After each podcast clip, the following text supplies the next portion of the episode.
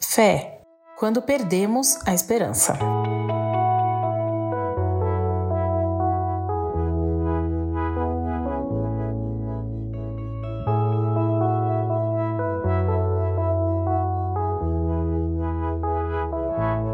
Acho que uma das coisas que eu mais gosto no exemplo de Jó não é só porque ele passou por todo tipo de dor e sofrimento sem maldizer a Deus, mas porque ao longo da leitura do livro de Jó, nós vemos como ele mostrou toda a sua humanidade ao longo dessa jornada difícil.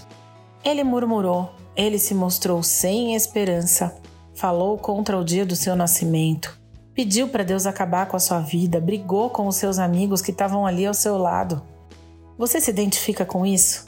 Você já viveu algo parecido? Em momentos de dor, de luto e sofrimento extremos, é muito importante termos com quem contar quem vai nos ouvir e nos ajudar a enxergar as coisas pelo prisma certo. Sim, mais importante ainda é ter ao nosso lado quem vai nos ajudar a voltar para o caminho que nos leva até o Senhor. Sabe aquele amigo que não passa a mão na cabeça quando você está errado? Que não dá um tapinha nas costas, mas que fala umas verdades mesmo sabendo que vai doer? Então, a gente precisa dessas pessoas. Na história de Jó, vemos que ele se sentia culpado por seu sofrimento. Ele achava que tinha pecado contra Deus para que tivesse passando por tantas provações. E quanto mais ele se lamentava, mais os seus amigos tentavam dissuadir esses pensamentos e fazer com que Jó enxergasse quem é Deus, o seu poder, os seus feitos, a sua natureza. Jó, obviamente, não estava bem.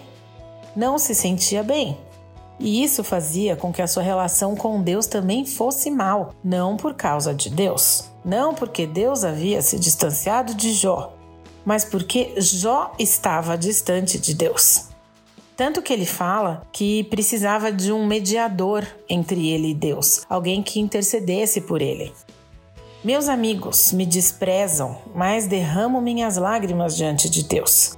Preciso de um mediador entre mim e Deus, como alguém que intercede por seu amigo. Está escrito no capítulo 16, nos versículos 20 e 21 do livro de Jó.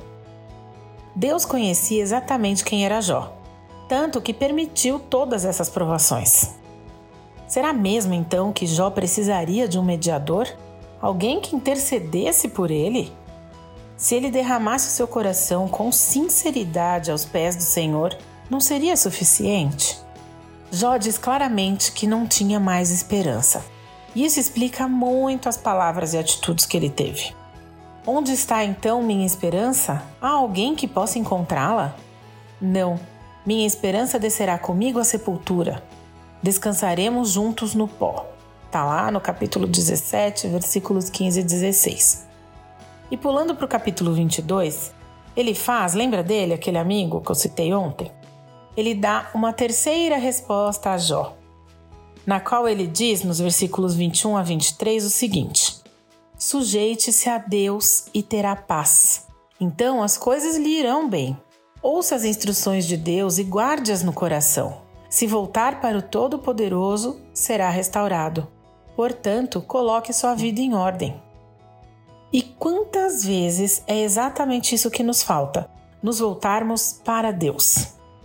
Quando temos um turbilhão de problemas ao nosso redor, muitas vezes nos sentimos injustiçados, não merecedores de tanto sofrimento. Nos sentimos esquecidos e abandonados por Deus.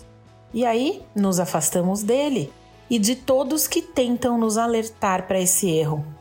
Paramos de orar, deixamos de congregar na igreja, deixamos de ter comunhão com os irmãos. E por isso cada vez mais ficamos imersos nas nossas reclamações e vemos os nossos problemas tomarem proporções gigantescas. Lembre-se, Deus não está alheio ao nosso sofrimento. E faz parte do ato de ter fé e de nutrir a nossa fé manter esse relacionamento próximo com Deus, mesmo quando a gente não gostaria, quando a gente tá literalmente bravo com Deus, sabe assim? Quando a gente não quer nem falar? Pois é, nesses momentos também. É assim que a nossa fé é provada e aperfeiçoada.